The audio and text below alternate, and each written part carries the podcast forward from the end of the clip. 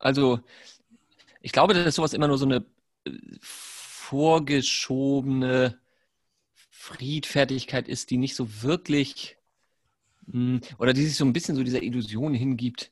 Äh, wir könnten mal diesen, diesen, wir laufen auf so einen Endzustand zu. Wie sagt man doch so landläufig eine, eine Geschichtsteleologie?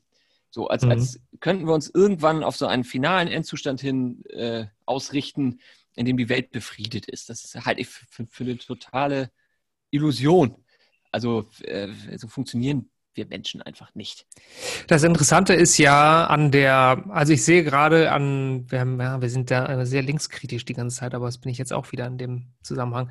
Äh, denn ich beobachte an der, an der Linken, der globalen Linken, so eine Art, hm, sie, nehm, sie nehmen sich so eine Fürsprecherposition, reklamieren sie für sich selbst, für andere, dass sie so über andere sagen, äh, so, ja, also wenn man jetzt das und das sagt, dann ist das ja diskriminierend oder verletzend dem und dem gegenüber. Äh, ohne diesen, also sind so Fürsprecher für andere, ob das jetzt stimmt oder nicht, ja, vielleicht, keine Ahnung, weißt du? Und also dann, ich empfinde das tatsächlich als anmaßend. Also ich möchte mir doch bitte immer noch selber aussuchen, wer äh, wen du beleidigst oder nicht. Meine,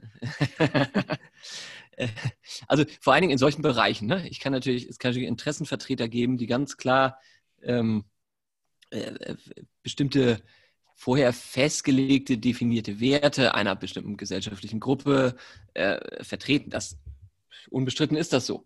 Aber äh, wenn es um solche, um solche Bereiche geht und wo du dann auch gerade, äh, sagen wir mal, in so, im, im, sich, so im Grenzmilieu dich bewegst zwischen was ist jetzt äh, eine moralische Ermessensfrage und was gehört zu den kanonisierten Grundwerten einer Gesellschaft, die nicht ganz so verhandelbar sind vielleicht oder weniger verhandelbar oder, oder äh, auch, auch sowas wie die Grundfeste dieser Gesellschaftsordnung bilden, was wir letztes Mal hatten. Ne? Also dieses Privateigentum. Also die, die Bedingungen einer, vor allen Dingen die Bedingungen einer Demokratie sind vielleicht sogar außerdemokratisch. Also wenn, ne, es müssen sich schon alle damit einverstanden erklären, dass eine Demokratie Freiheiten und Verantwortung birgt und äh, die, die Freiheit des Einzelnen eben da endet, wo die des anderen verletzt wird.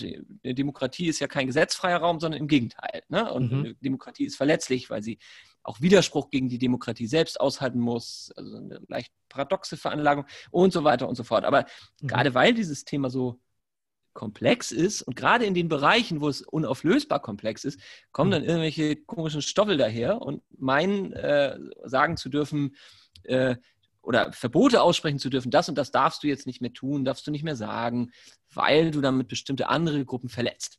So. Ja, also ich finde am Beispiel, ähm, an dem, also das ist ein sehr komplexes Beispiel, aber das Thema Arbeit zum Beispiel, ähm, finde ich, ist da, oh Gott, das führt jetzt echt sehr weit. Aber ich denke so, bei, bei, wenn man das mit den Amis vergleicht, so wo, wo einfach kaum Arbeitsgesetze und die Leute haben eben kaum, kaum Urlaub und all diese Dinge, die wir hier in Europa genießen, weil die das irgendwie in den 20ern nicht so gut hinbekommen haben, wie wir jetzt in den letzten 50 Jahren mit den Gewerkschaften und so.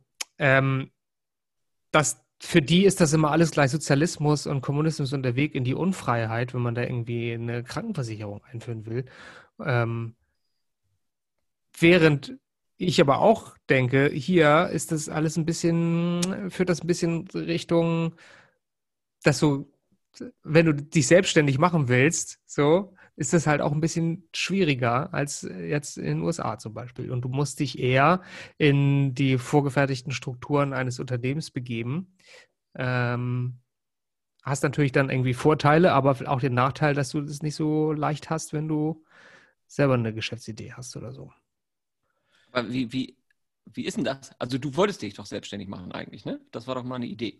Ja, hatte ich immer mal wieder. Weil ich, ich mein, also ich habe den, hab den Eindruck, Julia hat sich ja nun selbstständig gemacht.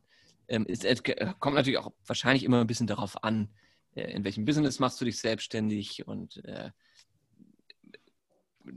brauchst du, wie finanzierst du deine Selbstständigkeit, ne? also wie, wie sieht dein Businessplan aus und so weiter und so fort. Ich hatte aber das Gefühl, dass das bei Julia jetzt gar nicht so kompliziert war. Also ich kenne das amerikanische Modell auch nicht. Ich weiß nicht, was es da bedeutet, sich selbstständig zu machen. Ich weiß nicht, wie kompliziert das ist das so auch überbürokratisiert ist.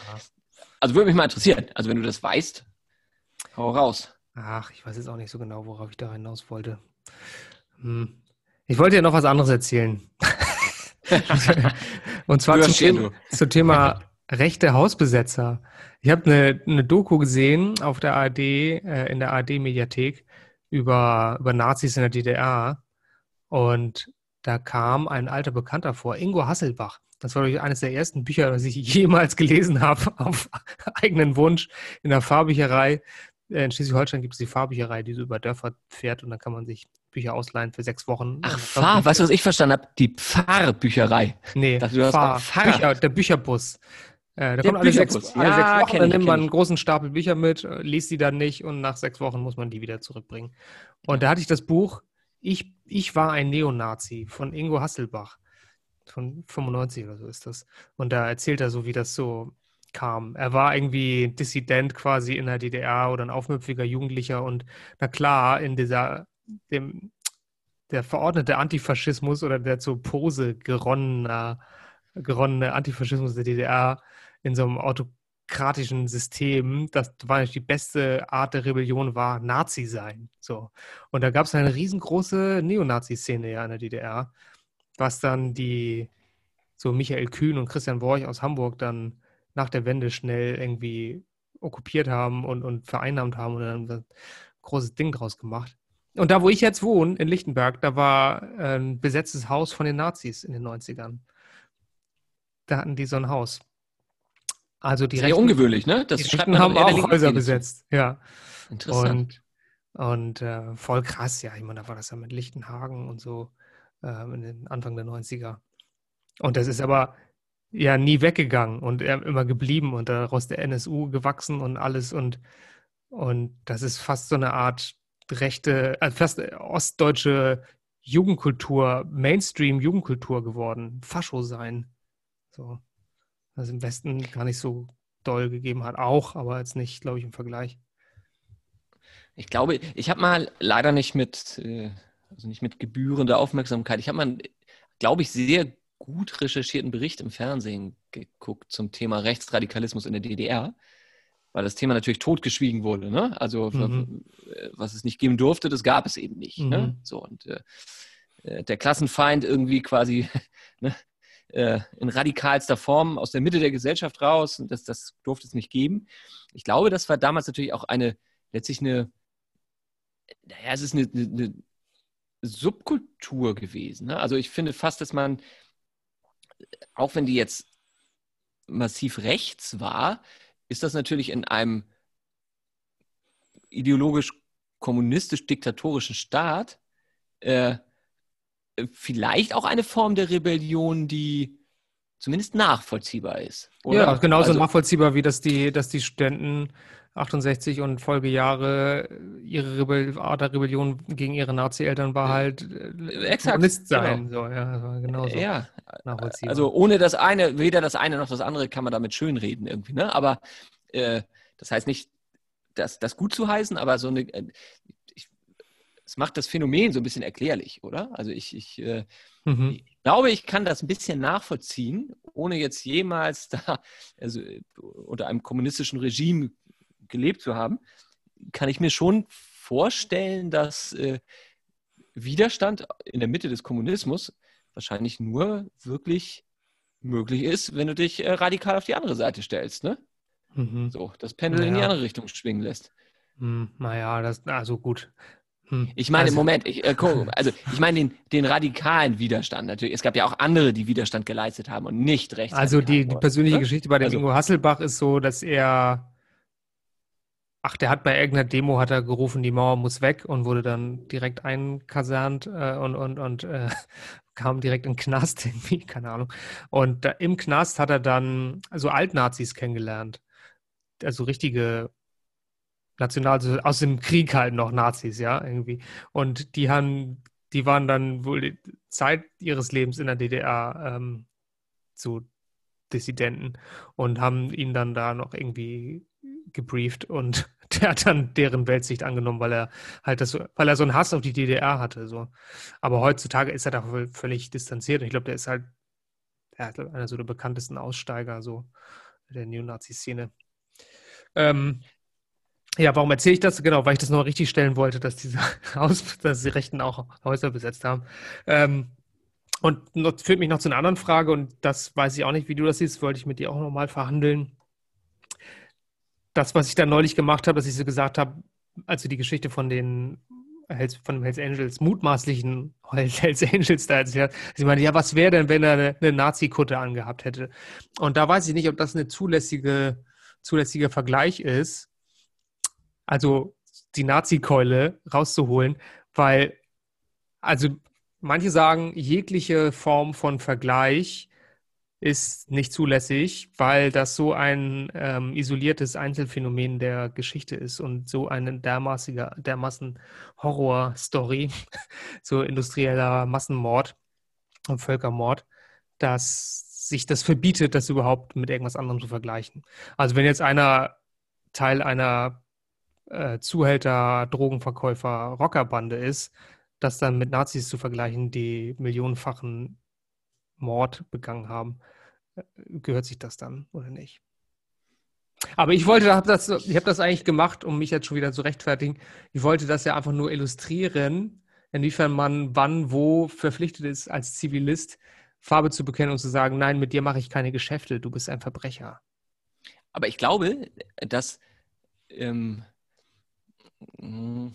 also ist ja auch wieder sehr grob runtergebrochen, aber ich glaube schon, dass, also dieses, jetzt komme ich nicht, wer hat es noch gesagt? War das Hannah Arendt? Ich komme jetzt nicht genau auf den Wortlaut, aber dieses, äh, ach, was hat sie denn noch gesagt zum nationalsozialistischen Regime? Ist letztlich auch egal. Was, was ich meine ist, dass dieses, die Nazis waren doch auch nur letztlich die, so der Kulminationspunkt einer historischen Entwicklung.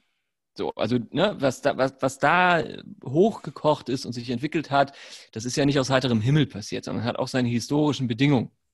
So, ja, glaube, aber das ist jetzt, also, aber gut, das kann man jetzt im Nachhinein sagen. Nein, es geht ja nicht im Nachhinein. Ah, Moment, ich bin ja noch nicht fertig. Zwangsläufigkeit also, vom Kaiserreich, direkte Linie. Die, genau, all sowas. Ne? Hitler, Diese ganzen Faktoren, die dazu kommen, sind, mögen, die auch, mögen die auch immer unvollständig bleiben, spielt ja keine Rolle. Mir geht es ja darum, zu sagen, wenn man danach jetzt einen Nazi-Vergleich zieht, und sagt, okay, jetzt hat man so Hells Angels und hm, wie sieht das aus? Wie gehen die mit den Symbolen um? Oder sei es jetzt mit der 88 oder wie auch immer, zu sagen, ähm, ist das jetzt eine Identifikation mit der nationalsozialistischen Bewegung und Ideologie? Oder ist es doch einfach, die beziehen sich vielleicht auf dieses Phänomen Nationalsozialismus, was rein von der historischen Zeit her betrachtet ja extrem kurz war. So, das ist ja nicht wirklich lang gewesen, diese, also diese extreme Konzentration. Ne, das sind ja im Prinzip sind das, das ist 15 Jahre gewesen sein. Oder sagen wir von der Weimarer Republik bis zum Ende des Dritten Reiches. So, 20 Jahre oder ne, so um und bei, maximal, wenn du ein bisschen zurückgehst. So, und ähm, alles fokussiert immer darauf. So, eigentlich sind es doch eher nationalistische, nicht nationalsozialistische Beweggründe, die dahinter stehen. Also diese Vorstellung einer Art von völkischen Einheit, die sich in Form einer Nation konstituiert, ähm, die, wo, worüber letztlich territoriale Ansprüche gerechtfertigt sollen und das Volksgruppen sich nicht mischen und die rassische Reinheit. Das, das wird alles, finde ich, immer sehr schnell mit dem Nationalsozialismus identifiziert. Ich weiß nicht, ich glaube, du kannst auch das eine davon vertreten, das andere vielleicht ein bisschen weniger, dann bist du aber kein klassischer Nazi. Und ob nun der Hells Angel oder der, der Rocker, der eigentlich ein, eigentlich ein Krimineller ist, der Drogengeschäfte macht, ne? der ganz äh, profane Interessen hat, der will Geld machen, ne? Kohle scheffeln, äh, also das ist eine, eine, eine kriminelle Vereinigung. So, und ob da nun noch sowas reinspielt wie äh, bestimmte rassistische Motive, ob der da nun Nazi ist und wenn die sich irgendwie ein Hakenkreuz auf die Stirn tätowieren, weiß ich immer nicht, ob man sagen, das ist ein Nazi. So, also das finde ich immer ein bisschen schwierig und manchmal wird das für meine Begriffe ein bisschen undifferenziert behandelt. Die Frage ist natürlich auch, was macht das in der Behandlung dieser Leute für einen Unterschied? Ich finde aber schon, dass es einen großen macht, weil dieses, das ist ein Nazi, da ist die Schublade auf und dann wird er da reingeschmissen und ist sie zu und dann weißt du, okay, alles klar, äh, indiskutabel, mit dem darf ich mich gar nicht unterhalten. Wenn das aber jemand ist, der im Prinzip einer nationalistischen Ideologie zumindest sehr nahe steht und einzelne Facetten daraus benutzt, aber auch oftmals nur benutzt, um sowas wie Machtansprüche daraus abzuleiten oder in, in, in einer bestimmten Community äh, sich Respekt zu verschaffen, ist das nochmal eine ganz andere Nummer, finde ich, als zu sagen, pauschal, das ist ein Nazi. So. Das macht das alles nicht besser und auch nicht ungefährlicher, aber ich glaube schon, dass es in der Behandlung dieses Phänomens und auch damit, wie geht man damit um und wie ordnet man das gesellschaftspolitisch ein, finde ich, macht das einen erheblichen Unterschied, ob du einen überzeugten Rechtsnationalisten hast, der wirklich nationalsozialistische Haltungen vertritt und der so etwas wie ein großdeutsches Reich wiederherstellen möchte und das auch zu seinem primären Ziel macht in all seinen auch gerne kriminellen Handlungen. Oder du hast eine kriminelle Vereinigung, die sagt, okay, wir schließen uns kurz mit diesem ideologischen Gedankengut, aber letztlich, eigentlich sind wir, sind wir wie ein Unternehmen, ne? Profitmaximierung. Ne? Hm, da machst du jetzt mal zwei Aspekte auf. Also sagen wir mal, stell dir vor, du hast auf der einen Seite einen Bürger, der sich gesetzeskonform verhält, nie irgendwie einen Strafzettel kriegt und gar nichts, aber von seiner Gesinnung her möchte er, äh, möchte er, dass gewisse Menschen sterben, und so weiter, keine Ahnung, und NPD wählt und keine Ahnung. Der ist einfach von seiner Gesinnung strammer Nazi, so.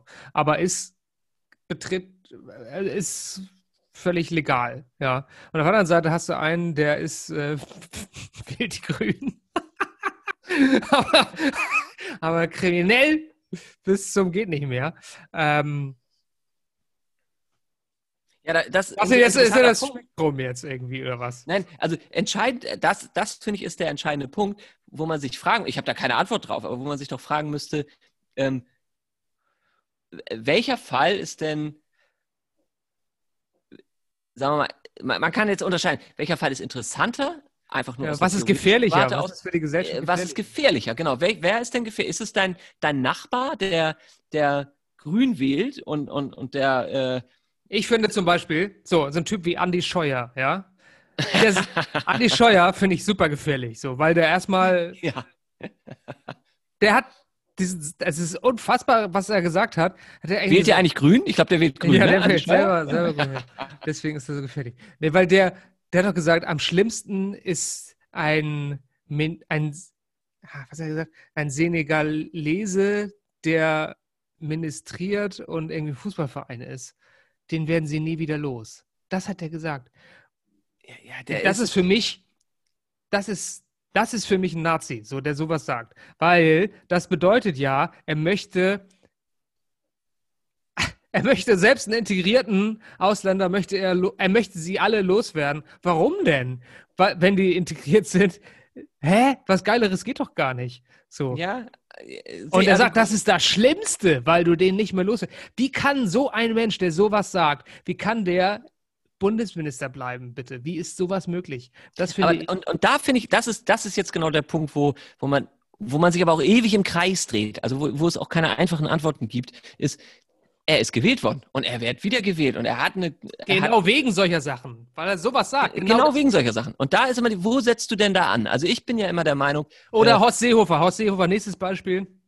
Zu seinem 66. Geburtstag wurden äh, 65 Leute abgeschoben oder, oder 66, keine Ahnung. Haben sie extra. Hat er sich das Lust, gewünscht zum lustige, Geburtstag? Oder was? Lustige Überraschung, dass sie das zu meinem Geburtstag gemacht haben. So hat er wirklich gesagt in seiner Pressekonferenz. Ja? ja.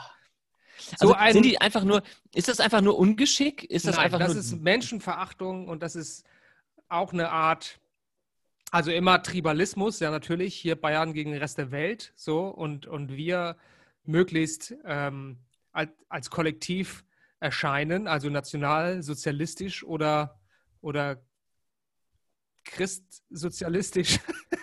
Bayern ist ein fundamentalistischer Gottesstaat mhm, eigentlich. Ja, genau, sowas. In der, ist so, einfach ja, so. Ja. Er hat seinen, seinen Prinzregenten und, und, und ne, die haben ihre ganz eigenen. Und ich finde, ich finde sowieso, dass das auch alles Spektren sind, ja. Also was ist jetzt, was ist kriminell, also was ist eine kriminelle Vereinigung, was ist Mafia, was ist dann irgendwie noch okay? Sowas wie Wirecard ist, hat ja auch jahrelang und, äh, als normales Kapital, normale Kapitalgesellschaft irgendwie funktioniert.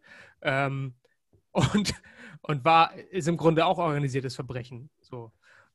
Und, und wenn du dann mit, mit Lobbyarbeit ähm, da Politiker kaufst, so was ist so ein Politiker dann?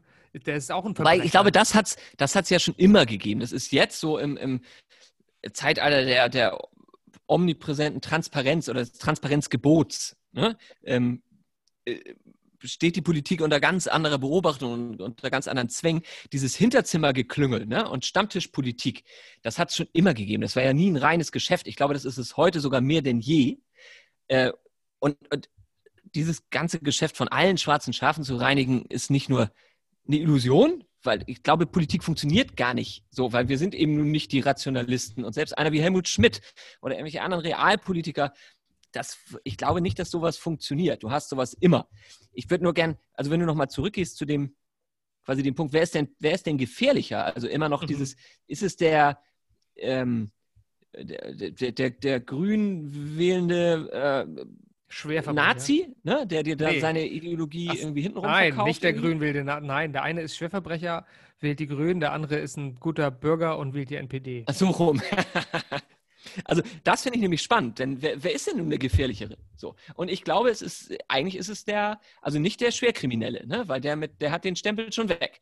So, und der ist auch, äh, wird als Schwerkrimineller sich in seinem Milieu aufhalten und wird einen Teufel tun, äh, irgendwelche Ideologien äh, unter der Bevölkerung, ne, unter den Bürgern zu verbreiten. Ne? Der ist wahrscheinlich bemüht um Unauffälligkeit. Ähm, ich glaube ja eher, dass das genau dieses, was aus der Mitte der Gesellschaft eben kommt. Da wird es schwierig. Und es ist schwierig, weil du, glaube ich, sowas durchaus haben kannst heute, solche komischen Hybriden. Also da kann einer sein, der ist überzeugt der Grünwähler seit Ewigkeiten. Das mag noch die Ausnahme sein, aber es ist, ist beispielhaft gedacht. Ähm, und trotzdem vertritt er eine extrem nationalistische Haltung. Keine Ahnung, wir müssen, wir müssen grün werden, aber das Ganze bitte national. Und wir können ja, ja, das gibt's auf jeden Fall. Für die Umwelt sein, aber ja, komplett gegen Ausländer. So, Heimatschutz. Ne? Also, ja, klar. Das macht es doch äh, etwas schwieriger. Schwierig, wird auch gesagt, dass, ja, aber unter Hitler der Umweltschutz eingeführt wurde, ne? Ach, ich dachte immer, er wäre der mit den Autobahnen, aber das.